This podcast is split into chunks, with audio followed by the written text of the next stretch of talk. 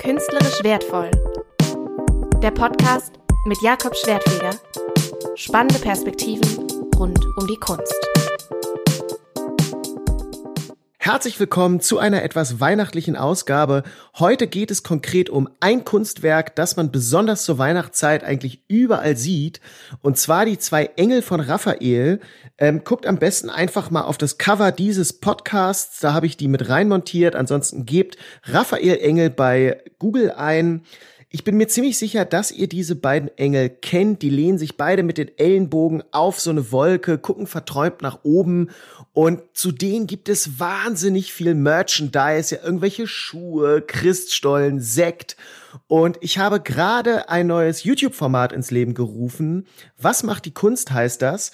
Und da beschäftige ich mich auf unterhaltsame Art und Weise mit den Meisterwerken der Kunstgeschichte und behandle genau diesen ganzen Merchandise, den es zu diesen beiden Engeln gibt. Und da fiel mir auf, dass es ein Museum gibt, und zwar das Freilichtmuseum im Hessenpark, die all diese Produkte, wo diese beiden Engel drauf gedruckt sind, sammeln. Und das fand ich sehr kurios. Also habe ich da angerufen und ähm, mit einer Frau gesprochen, die den Bestand dort verwaltet und unter anderem für einen Klodeckel mit diesen beiden Engeln zuständig ist. Und das fand ich irgendwie super. Also habe ich sie gefragt, ob sie zu Gast in meinem Podcast sein will. Und sie hat ja gesagt, was mich sehr freut. Also ist mein heutiger Gast Yvonne Adam quasi eine Engelexpertin. Ähm, wir haben Socken, wo die Motive drauf sind. Wir haben, oh Gott, Bettwäsche, wo, die, wo das Motiv drauf ist. Aber finden Sie das nicht absurd, ähm, als Job einen Klodeckel zu inventarisieren? Nee, weil der ist ja wirklich dann in Bezug zu dieser Raphael-Sammlung. Also ich würde mich, glaube ich, weigern, einen Klodeckel zu inventarisieren, nur weil er aus einem Haus stammt. Das ist dann für mich, wo ich sage, hm, nee, der ist ja wirklich dann rein als Kunstobjekt dann zu uns ins Museum gekommen. Mhm. Also ich okay. inventarisiere ja auch Mausefallen. Also ähm, ich glaube, wir haben schon das alle, ähm, jeder hat schon was Absurdes inventarisiert bei uns, aber das hat halt immer so seinen Kontext. Wir reden darüber, wie diese doch recht abwegige Sammlung an Engelsobjekten überhaupt zustande kam, wie es ist, damit zu arbeiten und warum gerade diese zwei Engel von Raphael so unfassbar bekannt sind. Also die sind so bekannt, dass sich sogar jemand mal im Gefängnis die hat tätowieren lassen und sogar die FDP damit Werbung gemacht hat. Viel Spaß. Mein Name ist Jakob Schwertfeger und in diesem Podcast geht's um Kunst. Ich versuche einfach hinter die Kulissen der Kunstwelt zu blicken und äh, lade mir dafür in jeder Folge einen anderen Gast ein. In dieser ist es Yvonne Adam. Also kommen wir direkt zu ihr. Was ich irgendwie äh, in ihrer E-Mail-Signatur gesehen habe, Sie sind Industriearchäologin. Genau, ja. Was ist das? Ähm, das ist ein Studiengang, den man damals in Freiberg an der TU Bergakademie ähm, absolvieren konnte. Mittlerweile natürlich das Bachelor-Master-System ähm, ist der umbenannt worden.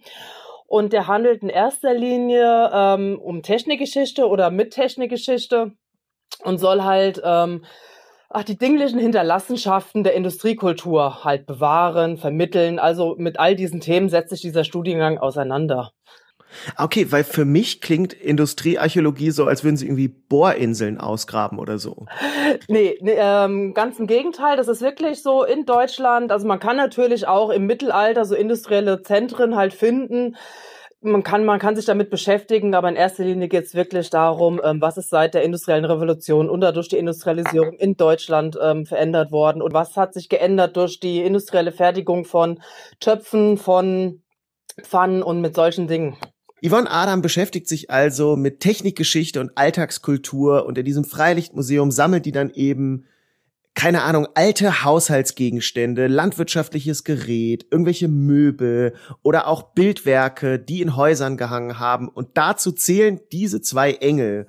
Und die haben in ihrer Sammlung eben nicht nur diesen berühmten Klodeckel, den ich übrigens ein bisschen komisch finde. Also zwei Engel, die beide nach oben gucken, auf den Klodeckel zu drucken, Finde ich schon weird.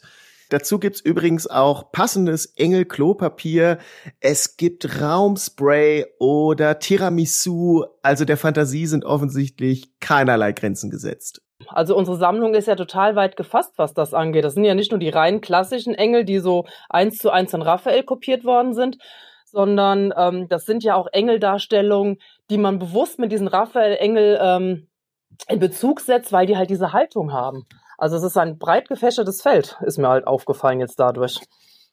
Äh, ja, voll. Die werden ja auch auf irgendwelchen Plattencovern zum Beispiel zitiert. Ich hatte so ein bisschen das Gefühl, habe ich heute noch mal gedacht, das ist so ein bisschen wie dieses Beatles-Cover, wo die Beatles über diesen Zebrastreifen gehen. Genau. Man kann ja eigentlich nicht mehr mit einem Foto, also ein Foto machen von jemandem, der über einen Zebrastreifen geht, ohne an dieses Beatles-Cover zu denken. Genau. Und so ein bisschen ist es mit dieser Pose, wie die Engel sich so aufstützen, denkt man irgendwie automatisch da, da dran. Also das ist wirklich so ins kollektive Bildgedächtnis so richtig eingepflanzt, dieses Bild. Genau. Das ist schon krass. Ja, also das muss nicht nur Ernie und Bert sein, die dann halt in dieser Pose sind.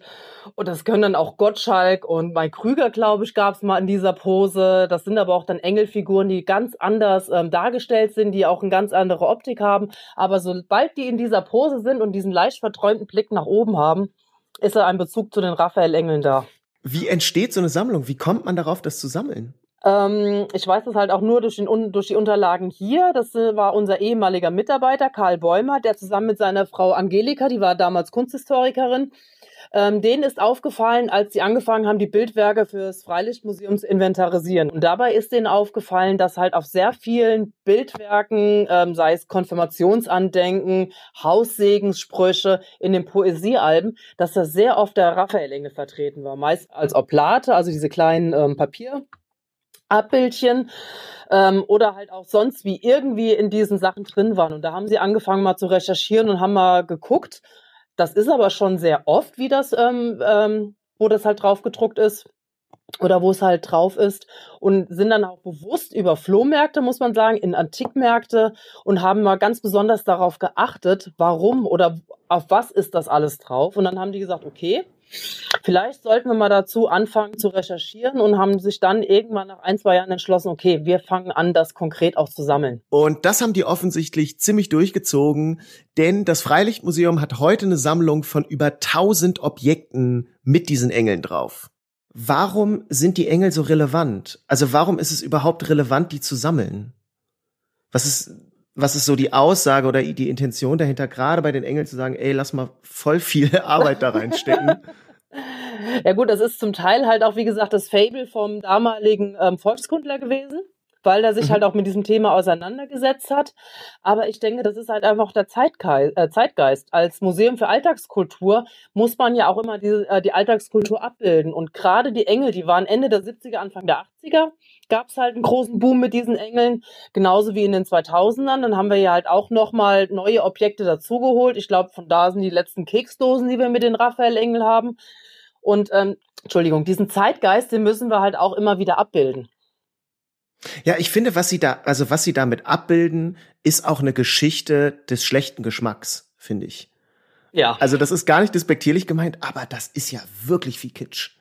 Der, genau. da, äh, der da, der da so rumfliegt. Genau, und man darf ja da nicht aussortieren nach dem Motto, ähm, ja, das sammeln wir jetzt, weil es mir gefällt, sondern wenn, wenn man sich einem Thema annimmt und man sammelt ein Thema, mhm. dann muss man alles dazu sammeln. Also da muss man auch die hässlichen Sachen dazu sammeln.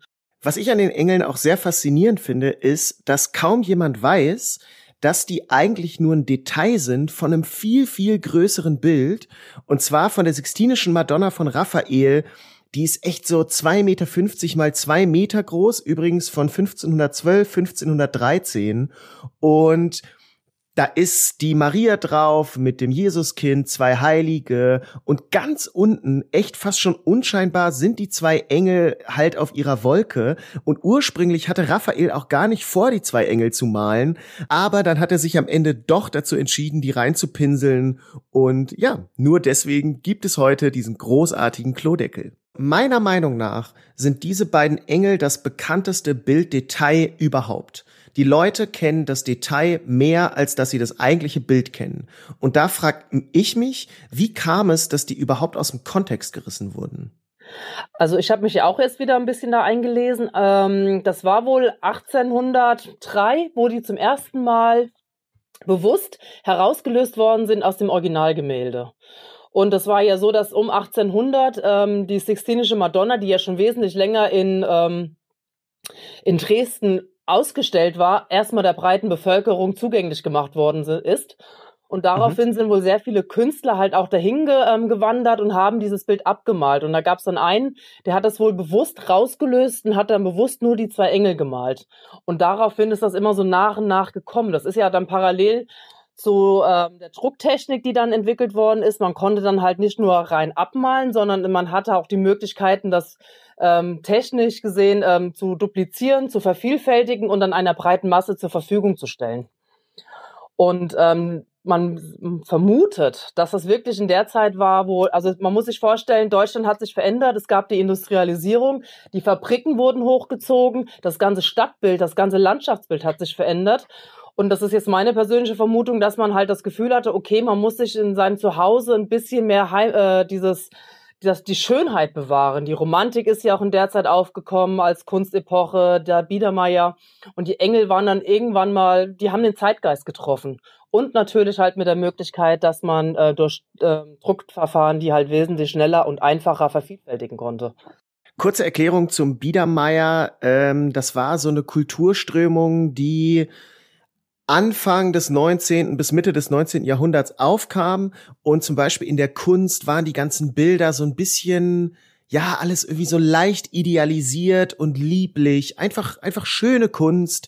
Äh, und insofern haben die beiden Engel da natürlich super reingepasst. Und dann vor allem im 20. Jahrhundert wurden die einfach, keine Ahnung, wie Franz Beckenbauer, so ein richtiges Werbemaskottchen und haben für alles mögliche Werbung gemacht. Mir ist aufgefallen, dass diese Engel in unglaublich viel Werbung verwurstet ja. wurden. Äh, witzigerweise im wahrsten Sinne, weil sie auch Werbung für Fleisch gemacht haben, ja. aber das nur als kleines schlechtes Wortspiel. Mhm. Ähm, warum eignen sich diese beiden Engel so unfassbar gut für Werbung? Ah, ich glaube, also Weihnachtswerbung natürlich, weil sie besinnlich schauen, sie gucken verträumt an die Decke und dann ist halt immer die Assoziation da, okay, Weihnachten, besinnliche Zeit. Deswegen werden die auch immer gern äh, für Weihnachtszwecke verwendet. Es ist aber auch so, dass man Werbetreibende oder Marketing-Experten Anfang der 80er gefragt hat, warum gerade jetzt die Engel? Ja, wir haben festgestellt, die, ähm, die sprechen die Leute an und dann haben die das auch bewusst eingesetzt. Also es war dann auch gegenseitig, aber man hat erkannt, okay, die Engel, die gefallen gerade und dann wurden die auch bewusst immer mehr eingesetzt und immer mehr eingesetzt und ähm, dann wurde, wurde der Hype halt auch von den Marketingfirmen entsprechend auch gefördert. Die haben die auch bewusst eingesetzt, weil die halt so niedlich sind. Weil man halt durch dieses, ähm, durch dieses Sinnle oder dieses besinnliche Schauen irgendwie ähm, Worten oder ähm, der Werbung halt nochmal seinen eigenen, ja, der Engel sieht so aus, als ob der recht, äh, als ob die Marke toll wäre, weil der so verträumt auf diese Marke zum Beispiel schaut. Ah, okay. Ja, das macht Sinn. Weil je nachdem, ja. wie die angesetzt sind, halt auf, den, auf Logos, ähm, kann man die halt wirklich genau auf dieses Logo schauen lassen, ach, das ist ja schön und ach, das gefällt mir und das ist mit Sicherheit sinnvoll. Ah, okay, das ist so ein bisschen sowas äh, quasi von Engeln approved hat. Sozusagen, ja. Ich habe ja auch gesehen, es gibt ja auch dann ähm, ein Werbeplakat von der FDP, wo dann halt dieser kleine Engel verträumt so hm, ja auf die F auf diesen Schriftzug FDP guckt. Ja, ja, das machen ja auch viele, verträumt ja. auf die FDP zu gucken. Das ist völlig gang und gäbe. Warum dieser Hype um diese zwei Engel? Und vielleicht ist es wirklich einfach nur, weil die diesen kindlichen Charakter haben. Man sagt ja, Kinder gehen immer. Und vermutlich ja, ist es wirklich all diese, weil die ähm, nicht wie typische Engel sind, weil die meisten Engel haben ja irgendwie Attribute, dass sie oder die Putten, diese dicken kleinen Engelchen, die halten ja meistens das Himmelgewölbe oder halten in Kunstwerken meinetwegen den, äh, den Rahmen. Und das ist zum ersten Mal, das sind einfach zwei Engel, die losgelöst auf einer Wolke gesessen oder gelegen haben und die konnte man halt auch sehr einfach daraus rauslösen. Also Sie meinen so ein bisschen, die beiden Engel sind quasi die Katzenvideos der damaligen Zeit. Genau. Also sie gehen einfach wirklich immer. Ja, weil auch, wie gesagt, Kinder gehen immer und weil die halt auch so einen kindlichen Charakter haben. Die meisten Engel werden ja als Erwachsene dargestellt und dass sie jetzt wirklich so kindlich dargestellt worden sind, das war dann schon ein bisschen was Neues. Äh, das ist übrigens lustig, dass Sie das sagen. Äh, das ist mir schon mal aufgefallen, dass die meisten Kinder, vor allen Dingen in der Renaissance, echt enorm hässlich sind. Ja weil sie nämlich so erwachsen aussehen. Also die haben gar keinen Fokus darauf gesetzt, Kinder als Kinder darzustellen, sondern es sind eigentlich immer kleine Erwachsene. Mhm. Ich habe ein, äh, ich weiß nicht, ob das auf Pinterest oder so war, einen Blog gefunden, der heißt Ugly Renaissance Babies. Ja. Und da sind nur hässliche Fotos von so, von so Renaissance-Babys. Ist göttlich. Ich habe gerade noch mal nachgeguckt, wenn ihr euch für diese hässlichen Renaissance-Babys interessiert, dann äh, findet ihr das bei Tumblr. Äh, kurz auch zur Renaissance, das war eine Kunstepoche 15. bis 16. Jahrhundert, die das Ende des Mittelalters eingeleitet hat. Im Mittelalter muss man sagen, die haben schon wirklich scheiße gemalt. Also die Perspektive und so, das hat alles gar nicht gestimmt. Die Babys waren noch hässlicher als in der Renaissance. Und in der Renaissance hat man eben viel erforscht. Wie, wie funktioniert Perspektive? Wie stellt man Sachen richtig dar? Die haben teilweise auch Leichen seziert, um zu gucken, okay, wie sind die Muskeln aufgebaut und so. Das war alles viel wissenschaftlicher. Raphael war auch Renaissance-Künstler. Also diese beiden Engel sind ein Werk der Renaissance.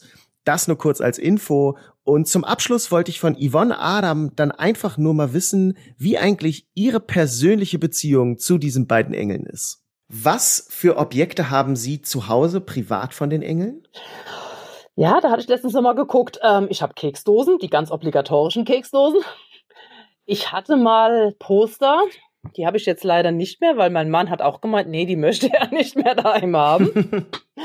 ähm, Tassen, Müslischüsseln, und glaube ich noch so verschiedene kleine Anhängerchen habe ich, glaube ich, also so ähm, für den Weihnachtsbaum, die habe ich noch. Aber können Sie diese Engel überhaupt noch sehen? Ja. Ja. Also das, äh, wie gesagt, weil die auch so optisch so niedlich aussehen, vermutlich, äh, dass die halt gar nicht, ich werde denen gar nicht überdrüssig. Ein wunderbares Schlusswort, denn wir sind am Ende der heutigen Folge. Ich denke jetzt um die Weihnachtszeit rum werdet ihr die Engel noch häufiger sehen und habt jetzt mal ein paar mehr Infos dazu. Ich hoffe, die Folge hat euch gefallen. Schaut wirklich gerne bei meinem neuen YouTube-Format vorbei. Was macht die Kunst heißt das?